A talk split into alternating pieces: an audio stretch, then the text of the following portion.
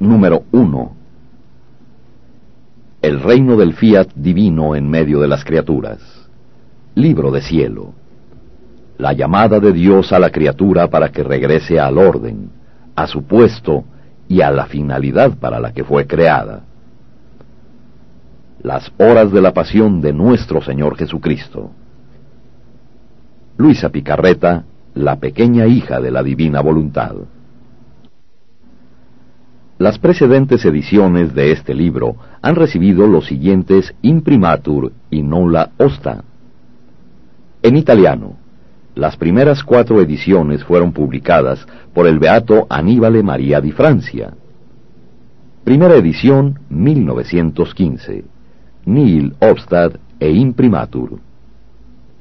Segunda edición, 1916. Nil obstad e imprimatur. Tercera edición, 1917. Reimprimatur. Cuarta edición, 1924. Nil Obstad y Reimprimatur. La quinta edición fue publicada por don Benedetto Calvi, confesor de Luisa desde 1924 hasta su muerte. Quinta edición, 1934, Nil Obstad y Reimprimatur. En alemán, las dos ediciones fueron traducidas y editadas por el padre Ludwig Beda. Primera y segunda edición, 1936-1938, 55.000 ejemplares. Nil Obstad y Reimprimatur.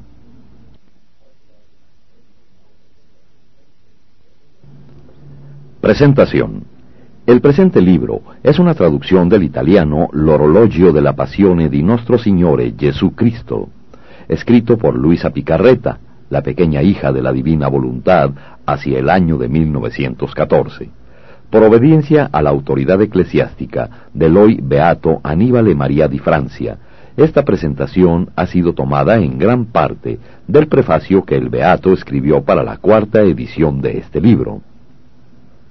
Cuando Luisa tenía 17 años de edad, lo dice ella misma en el primero de los 36 volúmenes que escribió en virtud de la santa obediencia.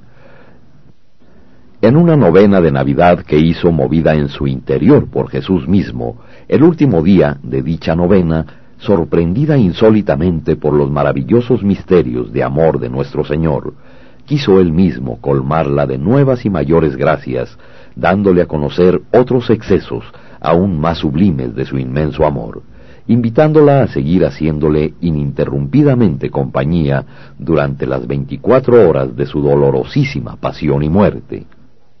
Más tarde, cuando Luisa llevaba ya más de treinta años de vivir intensamente en su interior estas horas de la pasión, siendo el hoy beato Aníbal de Francia delegado eclesiástico para la cuestión de sus escritos, y habiendo venido a saber esta práctica de Luisa, le dio la obediencia de ponerlo todo por escrito, dando así origen a las horas de la pasión de nuestro Señor Jesucristo.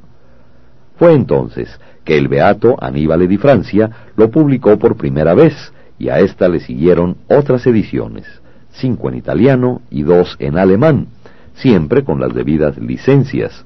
Últimamente se ha editado también en español y en inglés, y se está preparando la edición en francés.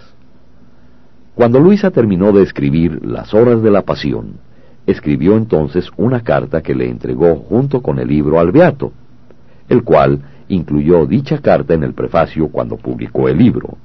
Leyendo esta carta podemos calcular la complacencia que se le da a Jesús y todos los bienes que atrae cuando se practica cotidianamente, cual pan sin el cual no se puede vivir.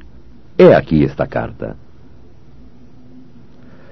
Le envío finalmente este escrito de las horas de la pasión de nuestro Señor Jesucristo, y que todo sea para su mayor gloria. He incluido también otras pocas hojas, en las que he escrito los efectos y las hermosas promesas que Jesús ha hecho a todos aquellos que mediten las horas de la pasión. Yo creo que si quien se pondrá a meditarlas es pecador, se convertirá si es imperfecto, se volverá perfecto. Si es santo, se hará más santo. Si es tentado, triunfará. Si sufre, podrá encontrar en estas horas la fuerza, la medicina, el consuelo. Y si su alma es débil y pobre, hallará un alimento espiritual y un espejo en el que, mirándose continuamente, se embellecerá y se hará semejante a Jesús, nuestro modelo. Es tanta la alegría de Jesús cuando se meditan estas horas de su pasión, que Él quisiera que de estas meditaciones hubiera al menos una copia en cada ciudad o pueblo para que se practicaran, pues entonces sería como si Jesús escuchara su misma voz y las mismas oraciones que él hizo ante su Padre durante el transcurso de las últimas veinticuatro horas de su vida, y si se hicieran en cada pueblo o ciudad, al menos por algunas almas, él mismo ha prometido que la divina justicia detendría en parte sus divinos flagelos. Reverendo Padre, haga un llamado a todos. Cumpla usted esta pequeña obra que mi amable Jesús me ha hecho hacer. Añado que la finalidad de estas horas de la pasión de nuestro Señor Jesucristo no es la de narrar la historia de la pasión, porque ya existen muchos libros que tratan este piadoso argumento, y no habría sido necesario escribir otro.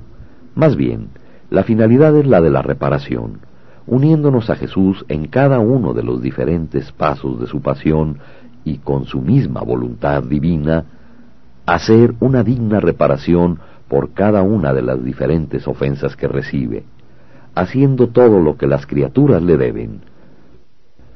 Por lo que de esta finalidad derivan los diferentes modos de ofrecerle una justa reparación a nuestro bien amado Jesús. En algunos pasos bendiciéndolo, en otros compadeciéndolo, alabándolo, confortándolo, suplicando, pidiendo, orando Pongo por eso en sus manos el dar a conocer la finalidad de estas horas a quien las lea.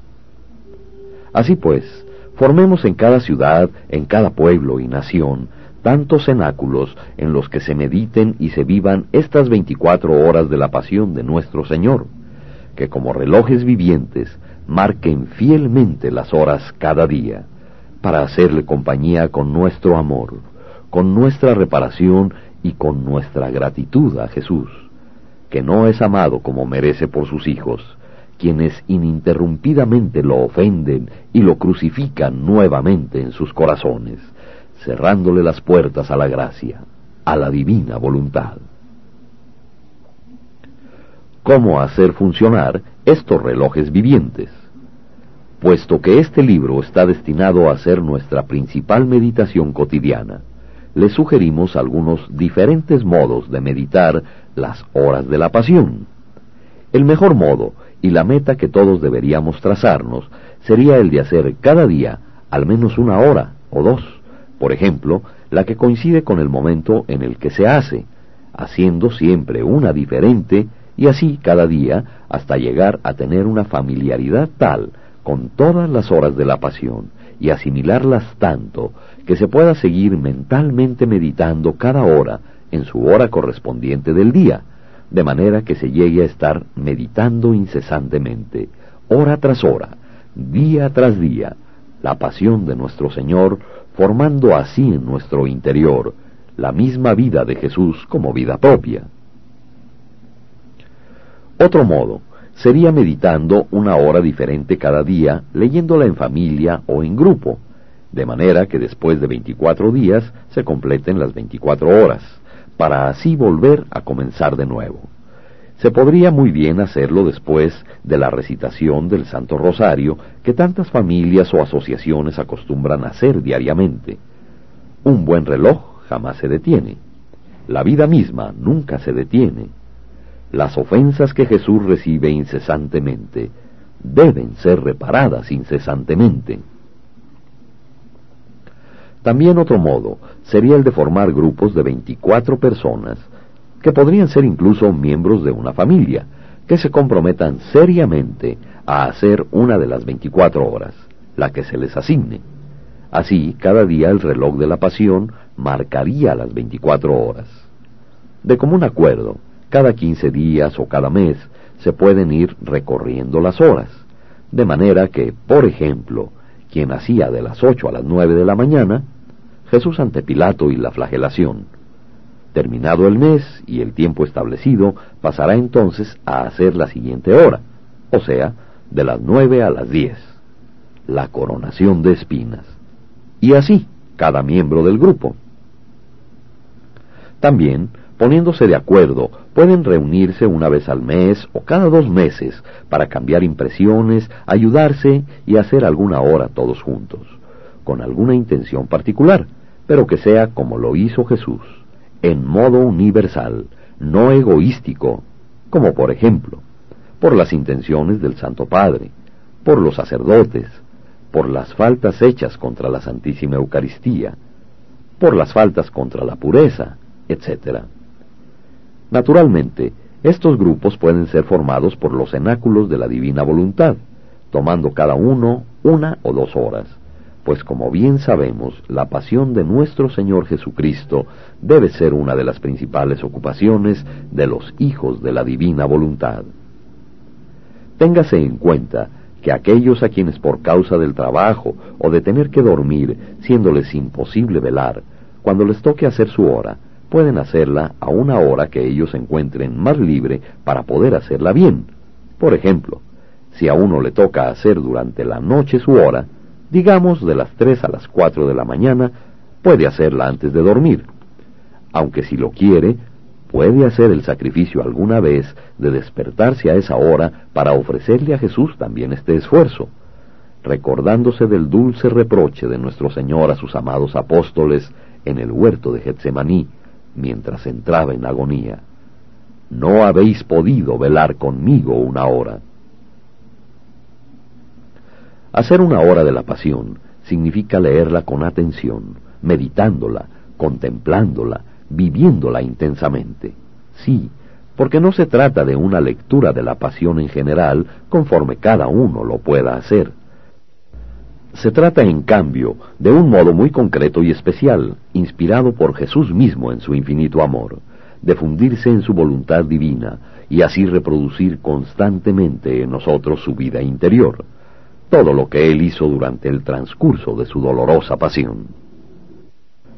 Pero es muy importante que quien se comprometa cumpla fielmente su compromiso cada día. No se debe uno preocupar de que tenga que hacerse la misma hora por varios días, sobre todo porque siempre se podrá encontrar algo nuevo si se hace con atención y con todo el amor que se merece. Además conviene ejercitarse en la constancia de hacerla siempre con fidelidad, sin ponerse a ver si es de nuestro agrado o no, sino si le agrada a Jesús, cosa que hará que en vez de un peso resulte una fuente de gracias y de amor inacabable. Después de un cierto tiempo, podremos comprobar que los efectos y las promesas de Jesús se van cumpliendo en nosotros, además de que se convertirá en nuestro pan cotidiano más anhelado. Meditar las horas de la pasión es estar recibiendo una nueva educación que nos llevará a vivir una vida nueva, la vida de Jesús, y mejor aún, su vida interior. En poco tiempo se dará uno cuenta de que no basta la simple lectura de estas horas, sino que poco a poco nos llenará la mente y el corazón durante todo el día, sea que estemos ocupados en algún quehacer, que cuando se esté con alguna persona. En fin, sentiremos palpablemente, día a día, hora tras hora, que Jesús está viviendo su misma vida divina en nosotros y que está transformándonos en él mismo. Por último, he aquí una anécdota muy interesante. En los tiempos en los que se publicaron los primeros libros de las Horas de la Pasión, hacia el año de 1917, muchas de las personas que visitaban a Luisa mientras a su alrededor trabajaban haciendo ornamentos y manteles para la iglesia, meditaban las horas de la Pasión. Muchas de ellas llegaron a aprendérselo de memoria. En una ocasión, el beato Aníbal de Francia, que frecuentemente era recibido en audiencia por el Papa San Pío X, siendo muy amigo de él, llegó a casa de Luisa contando lo que le había sucedido estando con el Papa. Quiso darle a conocer el libro de las horas de la pasión de nuestro Señor Jesucristo que estaba difundiendo, y le leyó algunas de las páginas de éste. concretamente la de la hora de la crucifixión. A un cierto punto, el Papa lo interrumpió y le dijo, Padre, este libro se debe leer de rodillas. Es Jesucristo quien habla. Los hijos de la divina voluntad. Preparación para antes de cada hora. Oh Señor mío Jesucristo, postrado ante tu divina presencia, suplico a tu amorosísimo corazón que quiera admitirme a la dolorosa meditación de las veinticuatro horas de tu pasión, en las que por amor nuestro quisiste sufrir tanto en tu cuerpo adorable y en tu alma santísima, hasta llegar a la muerte de cruz. Ayúdame, dame tu gracia, amor, profunda compasión y entendimiento de tus padecimientos mientras medito la hora. Y por aquellas horas que no puedo meditar, te ofrezco la voluntad que tengo de meditarlas, y es mi intención meditarlas durante todas aquellas horas en las que estoy obligado a ocuparme de mis deberes o a dormir. Acepta, oh misericordioso Jesús mío, mi amorosa intención, y haz que sea de provecho para mí y para muchos, como si efectivamente hiciera santamente todo lo que quisiera practicar. Te doy gracias, oh Jesús mío, por haberme llamado a unirme a ti por medio de la oración. Y para mostrarte todavía más mi gratitud, tomo tus pensamientos, tu lengua, tu corazón, y con ellos quiero orar fundiéndome del todo en tu voluntad y en tu amor. Y extendiendo mis brazos para abrazarte, apoyo mi cabeza sobre tu corazón y empiezo. De las cinco a las seis de la tarde, Jesús se despide de su Madre Santísima. Oh Madre mía, se acerca la hora de la separación y yo quiero estar junto a ti. Dame tu amor y tus reparaciones, dame tu dolor, que junto contigo quiero seguir paso a paso a mi adorado Jesús. Ya Jesús viene, y tú con el alma rebosante de amor corres a su encuentro, y al verlo tan pálido y triste se te rompe el corazón por el dolor. Las fuerzas te abandonan y estás a punto de desplomarte a sus pies. Oh, dulce madre, ¿sabes para qué ha venido Jesús? Ha venido para decirte por última vez adiós, para decirte su última palabra, para recibir tu último abrazo. Madre mía, me abrazo a ti con toda la ternura de la que es capaz mi pobre corazón, para que abrazado y unido a ti pueda yo también recibir los abrazos de mi adorado Jesús. ¿Me desdeñarás acaso? ¿O no es más bien un consuelo para tu corazón tener un alma a tu lado que comparta contigo tus penas, tus afectos y tus reparaciones? en esta hora tan desgarradora para tu tiernísimo corazón, ¿qué elección nos das, oh Jesús, de filial y amorosa obediencia para con tu madre? Qué dulce armonía la que existe entre ustedes dos. Qué suave encanto de amor que se eleva hasta el trono del Eterno y se dilata para salvar a todas las criaturas de la tierra. Celestial Madre mía, ¿sabes lo que quiere de ti nuestro adorado Jesús? no es otra cosa que tu última bendición. Es verdad que de todas las partículas de tu ser no salen más que bendiciones y alabanzas a tu Creador. Pero Jesús, al despedirse de ti, quiere oír esa dulce palabra de tu boca. Te bendigo, hijo mío.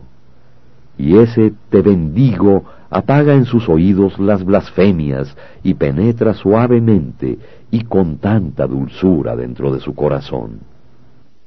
Jesús quiere oír de ti ese te bendigo para poner como un muro de protección que lo defienda contra las ofensas que recibe de parte de todas las criaturas.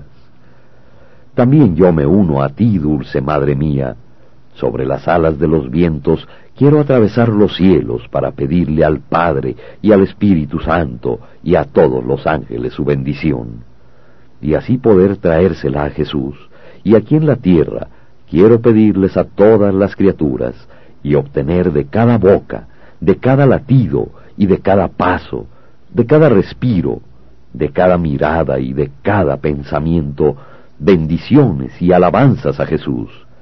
Y si nadie me las quiere dar, yo quiero dárselas por ellos.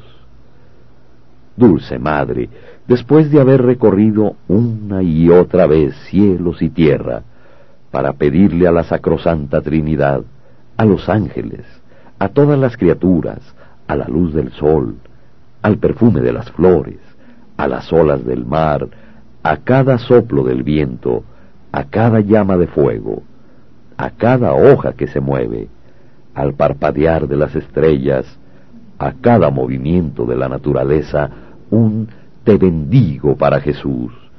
Vuelvo a ti y uno mis bendiciones a las tuyas.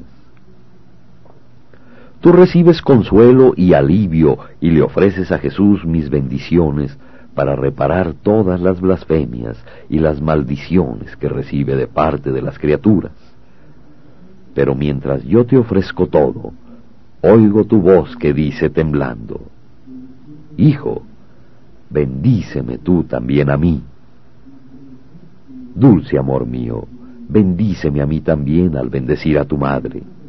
Bendice mis pensamientos, mi corazón, mis manos, mis pasos, mis obras, y mientras bendices a tu madre, bendice también a todas las criaturas. Madre mía, al ver el rostro de Jesús, pálido, triste y afligido, se despierta en ti el recuerdo de los dolores que dentro de poco tendrá que sufrir. Prevés su rostro cubierto de salivazos y lo bendices, su cabeza traspasada por las espinas, sus ojos vendados, su cuerpo destrozado por la flagelación, sus manos y sus pies atravesados por clavos, y por todo lo bendices, y por todos aquellos lugares por los que irá pasando, tú lo sigues con tus bendiciones. Yo también, junto contigo, lo sigo. Cuando Jesús será flagelado, clavado en la cruz, abofeteado, coronado de espinas, en todo hallará junto con tus bendiciones las mías. Oh Jesús, Madre mía, los compadezco. Es inmenso el dolor en estos últimos momentos. Parece que el corazón de uno destroce el corazón del otro. Madre Santísima, arranca mi corazón de la tierra y átalo fuertemente a Jesús, para que abrazado a Él pueda tomar parte en tus dolores y mientras se estrechan y se abrazan el uno al otro, mientras se ven y se besan por última vez, quiero estar entre sus corazones para poder recibir yo también sus últimos besos, sus últimos abrazos. ¿No ven que no puedo vivir sin ustedes a pesar de mis miserias y de mi frialdad? Jesús, Madre mía, ténganme abrazado a ustedes, denme su amor, su voluntad, hieran mi pobre corazón, estréchenme en sus brazos, y junto contigo, dulce Madre mía, quiero seguir paso a paso a mi adorado Jesús, con la intención de darle consuelo, alivio, amor y reparación por todos. Jesús mío, junto con tu madre, beso tu pie izquierdo, suplicándote que quieras perdonarme a mí y a todas las criaturas por todas las veces que no hemos caminado hacia Dios. Beso tu pie derecho, perdóname y perdónanos a todos por todas las veces que no hemos seguido la perfección que tú querías de nosotros. Beso tu mano izquierda, comunícanos tu pureza.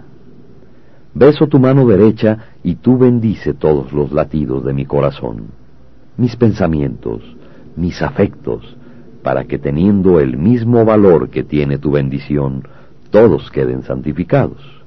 Junto conmigo bendice también a todas las criaturas y que tu bendición sea el sello de la salvación de sus almas. Oh Jesús, junto con tu madre te abrazo y besando tu corazón, te ruego que pongas entre tu corazón y el de tu Madre Santísima el mío, para que se alimente continuamente de su amor, de su dolor, de sus mismos afectos y deseos, y de su misma vida, así sea. Reflexiones y prácticas. Jesús, antes de dar inicio a su pasión, va con su madre a pedirle su bendición. En este acto, Jesús nos enseña la obediencia, no solamente exterior, sino especialmente la interior, que se necesita para corresponder a las inspiraciones de la gracia.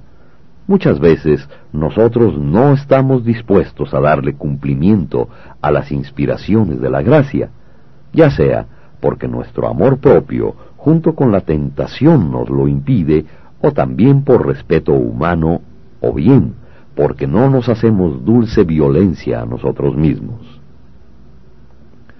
Pero rechazar una buena inspiración para ejercitar una virtud, para hacer un acto heroico, para hacer una buena obra, para practicar una devoción, hace que el Señor se retire privándonos de nuestras inspiraciones. En cambio, correspondiendo prontamente con piedad y con prudencia a las santas inspiraciones, atraeremos sobre nosotros mayores gracias y luces. En los casos de duda, se echa mano de inmediato y con recta intención del gran medio de la oración y de un recto y sabio consejo. De este modo, el buen Dios no deja de iluminar nuestra alma, para poder seguir las divinas inspiraciones y hacer que se multipliquen, aprovechándolas al máximo. Debemos hacer todas nuestras acciones, nuestros actos, nuestras oraciones, las horas de la pasión, con las mismas intenciones de Jesús, en su voluntad y sacrificándonos a nosotros mismos como Él lo hizo, para gloria del Padre y por el bien de las almas. Debemos estar dispuestos a sacrificarlo todo por amor de nuestro amable Jesús, uniformándonos a su espíritu, obrando con sus mismos sentimientos y abandonándonos a Él, no solamente en todos nuestros sufrimientos y contrariedades externas, sino más aún en todo lo que disponga y suceda en nuestro interior. De este modo, cuando la ocasión lo quiera, nos encontraremos dispuestos a aceptar cualquier pena. Haciendo así, le daremos a Jesús pequeños sorbos de dulzura. Pero si además hacemos todo esto en la voluntad de Dios, que contiene todas las dulzuras y todas las alegrías en modo inmenso, le daremos entonces a Jesús grandes sorbos de dulzura, de modo tal que podremos mitigar el envenenamiento que le provocan las criaturas y consolar su corazón divino. Antes de empezar a hacer cualquier cosa, pidamos siempre la bendición de Dios, para hacer que todas nuestras acciones tengan el toque de la divinidad y atraigan sobre nosotros y sobre todas las criaturas las bendiciones del cielo. Jesús mío, que tu bendición me preceda, me acompañe y me siga para que todo lo que haga lleve el sello de tu bendición.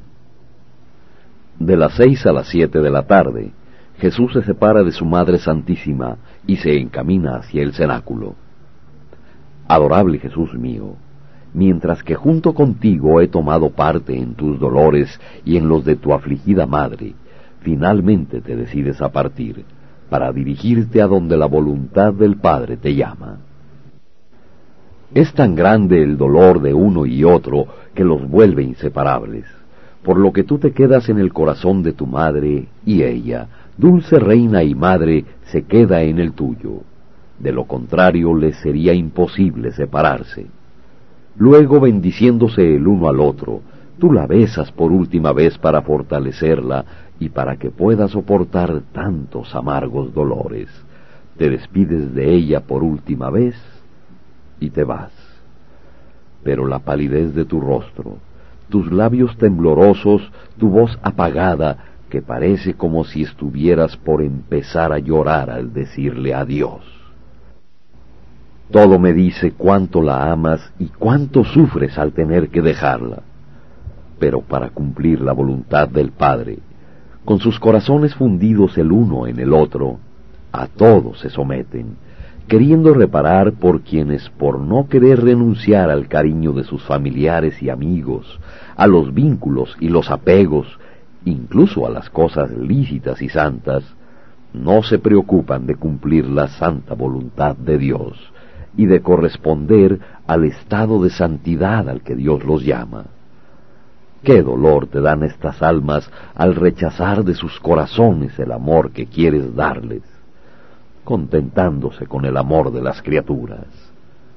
Amable amor mío, mientras reparo contigo, déjame que me quede junto a tu madre para consolarla y sostenerla mientras tú te alejas. Después apresuraré mis pasos para alcanzarte. Pero con sumo dolor veo que mi madre, angustiada, tiembla, y es tanto su dolor que mientras trata de decirle adiós a su hijo, la voz se le apaga entre los labios y no puede articular palabra alguna.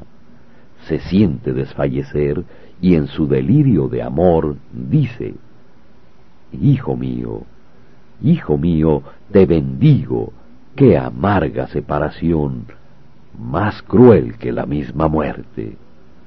Pero el dolor le impide seguir hablando y la enmudece.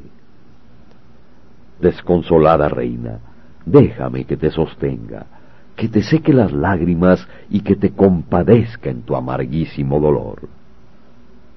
Madre mía, yo no te dejaré sola. Déjame estar a tu lado y en este momento tan doloroso para Jesús y para ti, enséñame lo que debo hacer. ¿Cómo debo defenderlo y consolarlo? ¿Cómo debo reparar y si debo dar mi vida por defender la suya? No, no me apartaré de permanecer bajo de tu manto. A tu señal volaré hacia Jesús y le llevaré tu amor, tus afectos y tus besos junto con los míos, y los pondré en cada llaga, en cada gota de su sangre, en cada pena e insulto recibido, para que sintiendo en cada pena los besos y el amor de su madre, sus penas queden endulzadas, y después volveré bajo tu manto, trayéndote sus besos para endulzar tu corazón traspasado. Madre mía, mi corazón palpita fuertemente, quiero ir en busca de Jesús, y mientras beso tus manos maternas, bendíceme como bendijiste a Jesús y déjame encaminarme hacia Él. Dulce Jesús mío, el amor me señala tus pasos y te alcanzo mientras estás recorriendo las calles de Jerusalén con tus amados discípulos. Te miro y veo que todavía estás pálido. Oigo tu voz, dulce, sí, pero triste y de una tristeza tal que se les parte el corazón a tus discípulos, quienes se encuentran sumamente turbados. Y tú dices, es la última vez que recorro estas calles por mí mismo. Mañana las recorreré atado y arrastrado entre mil insultos. Y señalando los lugares en los que serás insultado y maltratado, sigues diciendo, mi vida está por terminar aquí en la tierra, como el sol está por desaparecer en el horizonte, y mañana, a esta hora, ya no estaré con ustedes. Pero como sol, resucitaré al tercer día. Al oír estas palabras, los apóstoles se ponen muy tristes y taciturnos y no saben qué responder.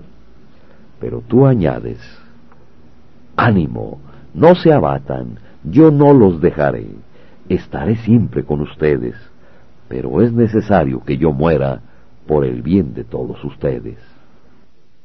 Y diciendo esto, te conmueves, pero con tu voz sofocada por el llanto, continúas instruyéndolos y antes de entrar al cenáculo miras el sol que está en el ocaso.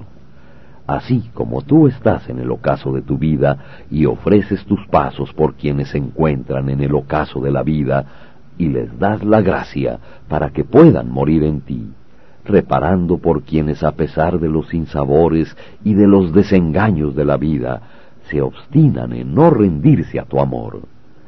Después le das una última mirada a Jerusalén, el centro de tus prodigios y de las predilecciones de tu corazón, y que en pago ya te está preparando la cruz y está afilando los clavos para realizar el deicidio, y tú te estremeces, se te rompe el corazón por el dolor y lloras por su próxima destrucción. De este modo, reparas por tantas almas consagradas a ti, almas que con tanto cuidado tratabas de convertirlas en portentos de tu amor, y que ingratas no te corresponden y te hacen sufrir todavía más amargamente. Quiero reparar contigo para endulzar la herida de tu corazón. Me doy cuenta de que quedas horrorizado a la vista de Jerusalén y apartando de ella tu mirada, entras en el cenáculo. Amor mío, estrechame a tu corazón para que haga mías tus amarguras y las ofrezca junto contigo. Y tú, mira piadoso mi alma y derramando tu amor en ella, bendíceme. Reflexiones y prácticas. Jesús prontamente se separa de su madre, si bien su corazón sufre enormemente. Y nosotros, estamos dispuestos a sacrificar prontamente incluso las cosas más legítimas y santas para cumplir la voluntad de Dios?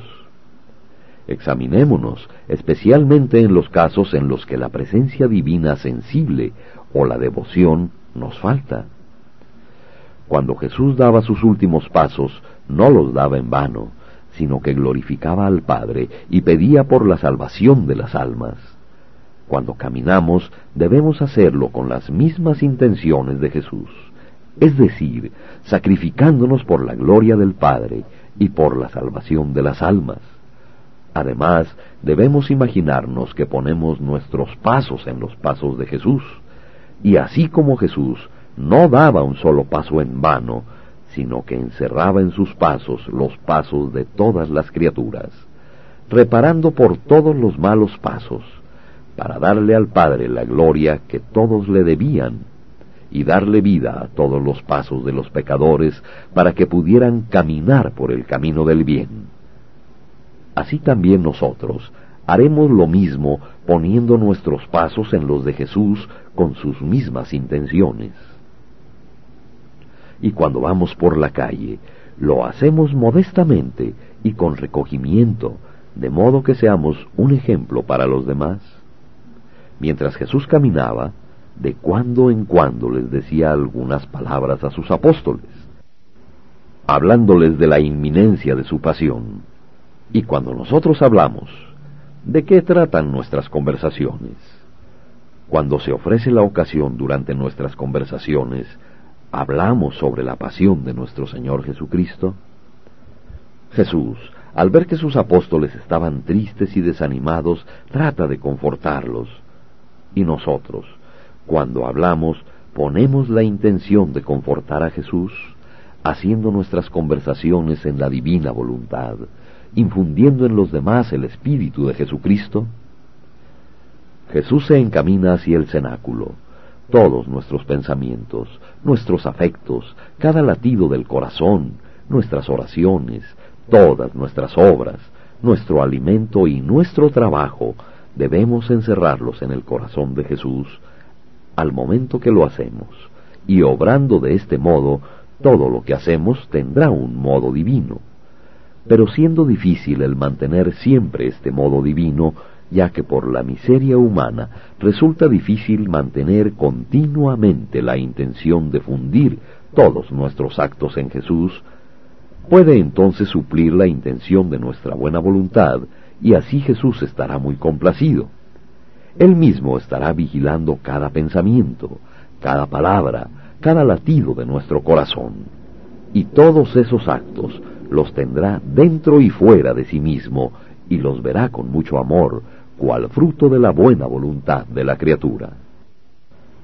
Pero cuando el alma, fundiéndose en él, hace todos sus actos inmediatos con Jesús, él se siente tan atraído hacia esta alma, que hará junto con ella lo que ella hace y hará que todo lo que haga sea divino. Todo esto es efecto de la bondad de Dios, que todo lo toma en cuenta y todo lo premia, hasta un pequeño acto hecho en la voluntad de Dios, para hacer que la criatura no quede defraudada en nada. Vida mía, todo mío, que tus pasos guíen los míos y que mientras piso esta tierra, mis pensamientos estén en el cielo. De las siete a las ocho de la tarde. La cena legal. Oh Jesús, llegando al cenáculo con tus amados discípulos, te pones a cenar con ellos. Qué dulzura, qué afabilidad muestras en toda tu divina persona, bajándote a tomar por última vez el alimento material. Todo en ti es amor. También aquí no solamente reparas los pecados de gula, sino que obtienes además la santificación del alimento y así como éste se convierte en fuerza para el cuerpo, obtienes también para nosotros la santidad hasta para las cosas más bajas, comunes y corrientes que hagamos. Jesús, vida mía, tu mirada dulce y penetrante parece indagar a todos tus apóstoles y hasta en el acto de tomar alimento, tu corazón queda traspasado al ver a tus amados apóstoles débiles y vacilantes todavía, sobre todo al pérfido Judas, que ya ha puesto un pie en el infierno. Y tú, en el fondo de tu corazón, dices amargamente, ¿cuál es la utilidad de mi sangre? He aquí a un alma tan beneficiada por mí, perdida para siempre. Y con tus ojos resplandecientes de luz lo miras como queriendo hacer que comprenda el gran mal cometido. Pero tu caridad suprema te pide que soportes este dolor y que no se lo manifiestes ni siquiera a tus amados discípulos. Y mientras sufres amargamente por Judas, tu corazón se llena de alegría al ver a tu izquierda a tu amado discípulo Juan, y no pudiendo contener más tu amor por él, lo atraes dulcemente hacia ti y haces que apoye su cabeza sobre tu corazón, haciéndole sentir el paraíso por adelantado. Es en esta hora solemne en la que en estos dos discípulos están representados los dos pueblos, el reprobado y el elegido. El reprobado en Judas, que ya siente el infierno en su corazón, y el elegido en Juan, que en ti reposa y goza. Oh dulce bien mío, también yo me pongo a tu lado, y junto con tu amado discípulo, quiero apoyar mi cabeza cansada sobre tu corazón adorable y pedirte que también a mí me hagas sentir sobre esta tierra las delicias del cielo para que cautivado por las dulces armonías de tu corazón, la tierra para mí ya no sea tierra, sino cielo. Pero en medio de esas armonías dulcísimas y divinas, siento que se te escapan del corazón dolorosos latidos. Son las almas perdidas. Oh Jesús, no permitas que se pierdan más almas. Haz que cada latido de tu corazón fluya en el suyo y les haga sentir los latidos de la vida del cielo, así como lo siente tu amado discípulo Juan, y que atraídas por la suavidad y la dulzura de tu amor, puedan rendirse todas a ti. Oh Jesús, mientras me quedo en tu corazón, dame también a mí, así como les diste a tus apóstoles, el alimento de tu divina voluntad, el alimento de tu amor, el alimento de tu divina palabra, y jamás, oh Jesús mío, me niegues este alimento que tú mismo tanto deseas darme, para que puedas formar en mí tu misma vida. Dulce bien mío, mientras estoy a tu lado, me doy cuenta de que lo que estás comiendo junto con tus amados apóstoles es un cordero.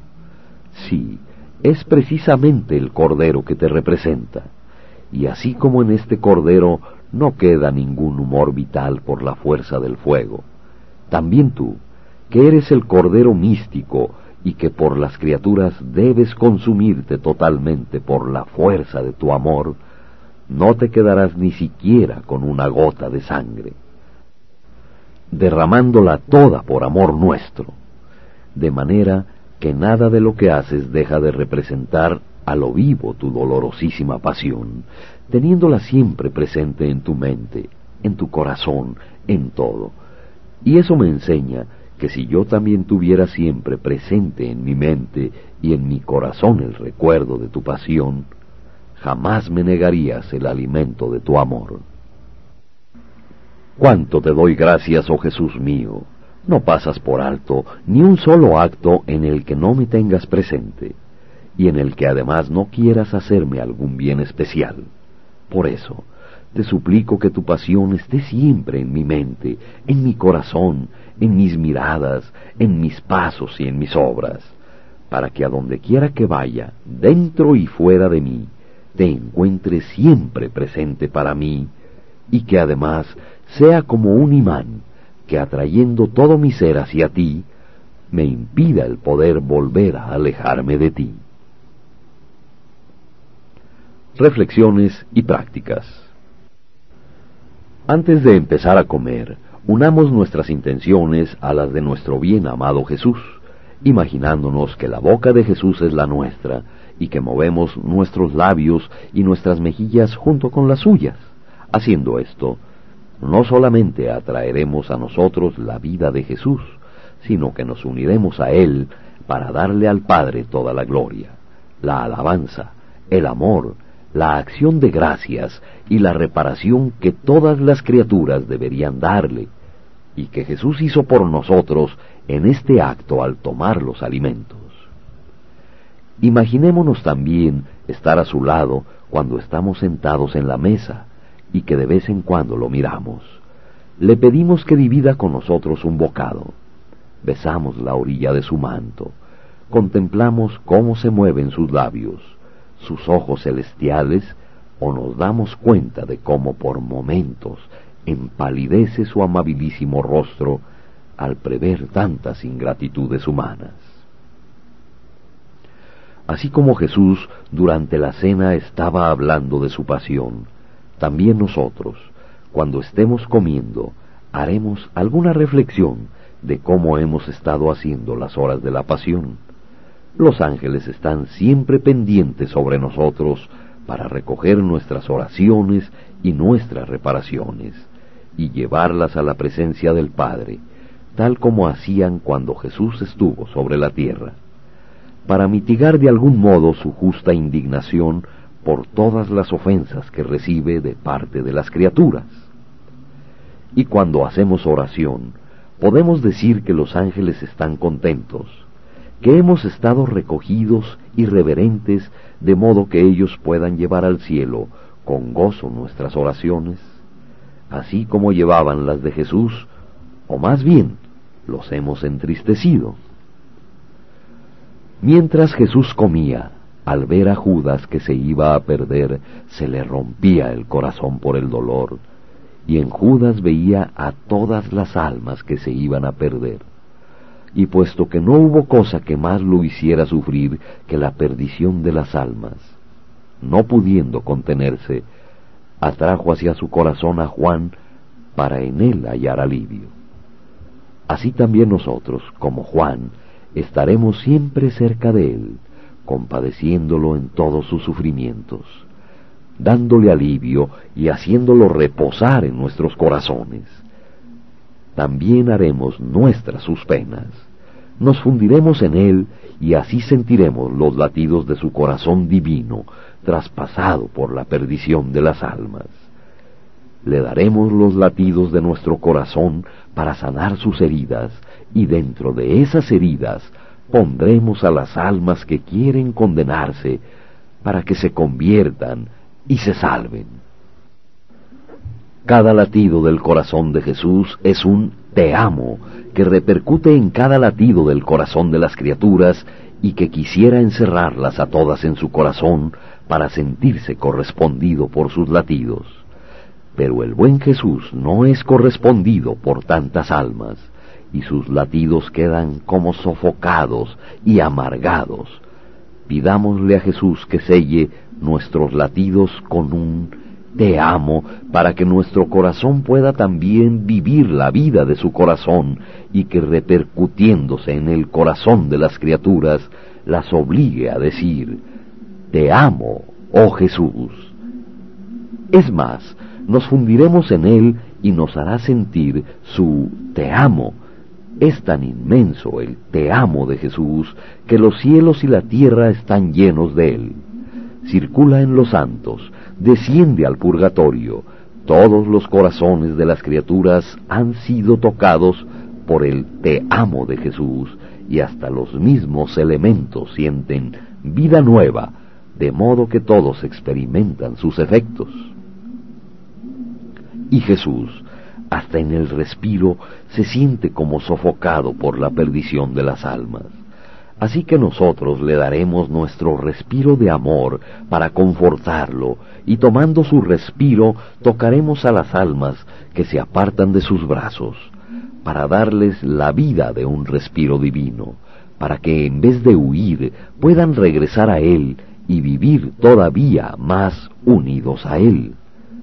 Y cuando nos sintamos en pena, sintiendo fatiga al respirar, pensemos entonces en Jesús que en su respiro contiene el respiro de todas las criaturas. También Él, cuando un alma se pierde, siente como que le falta el respiro. Por eso nosotros pongamos nuestro respiro fatigoso y penante en el respiro de Jesús para darle alivio, y con nuestro dolor corramos en busca del pecador para obligarlo a que se encierre en el corazón de Jesús.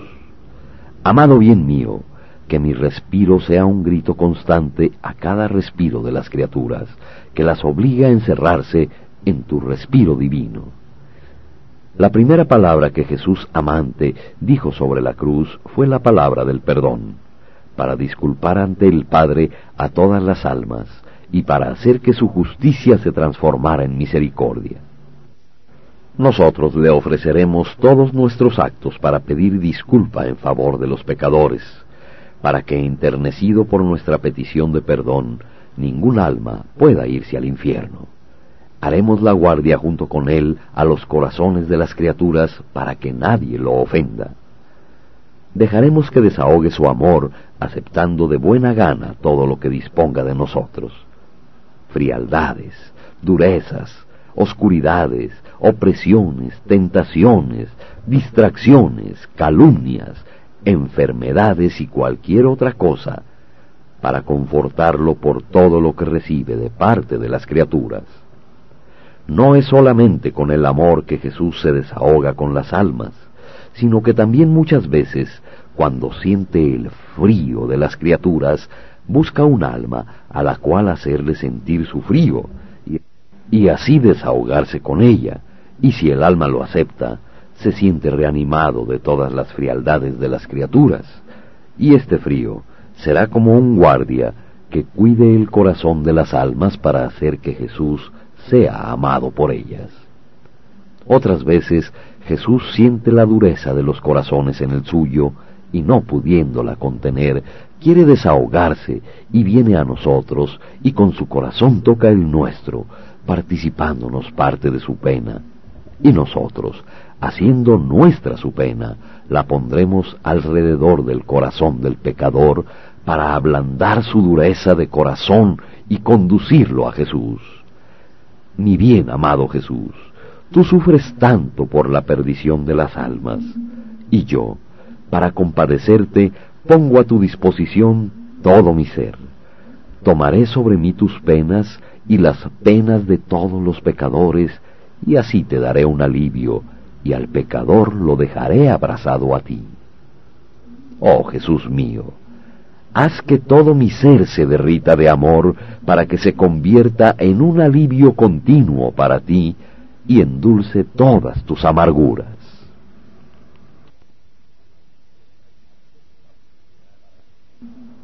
Acción de gracias para después de cada hora. Amable Jesús mío, Tú me has llamado en esta hora de tu pasión para hacerte compañía, y yo he venido. Me parecía sentirte lleno de angustia y de dolor, orando, reparando y sufriendo, y que con tus palabras más conmovedoras y elocuentes suplicabas por la salvación de todas las almas. He tratado de seguirte en todo, y ahora, teniendo que dejarte para cumplir con mis habituales obligaciones, siento el deber de decirte, gracias y te bendigo. Oh Jesús, gracias mil y mil veces, Gracias y te bendigo por todo lo que has hecho y padecido por todos. Gracias y te bendigo por cada gota de sangre que has derramado, por cada respiro, por cada latido de tu corazón, por cada paso que has dado, por cada palabra que has dicho, por cada mirada, por cada amargura y ofensa que has soportado por nosotros. En todo, oh Jesús mío, quiero darte un beso para darte las gracias y bendecirte. Jesús, haz que de todo mi ser salga hacia ti una corriente continua de gratitud y de bendiciones, para atraer sobre mí y sobre todos la fuente de tus bendiciones y de tus gracias. Jesús mío, estrechame a tu corazón y con tus manos santísimas sella todas las partículas de mi ser con tu bendición, para que así no pueda salir de mí más que un himno continuo de amor hacia ti. Dulce amor mío, debiendo atender a mis ocupaciones, quiero quedarme en tu corazón. Tengo miedo de salirme de él, pero tú me tendrás en ti, ¿no es así? Nuestros latidos se tocarán sin cesar, de modo que me darás vida, amor y estrecha e inseparable unión contigo. Te suplico, oh Jesús mío, si ves que alguna vez estoy por apartarme de ti, que tus latidos se hagan más fuertes en los míos, que tus manos me estrechen más fuertemente a tu corazón, que tus ojos me miren y me hieran con sus saetas de fuego, para que al sentirte, de inmediato yo me deje atraer hacia ti, y así no se rompa nuestra íntima unión. Jesús mío, hazme la guardia, para que no vaya a hacer alguna de las mías bésame, abrázame, bendíceme y haz junto conmigo todo lo que yo debo hacer.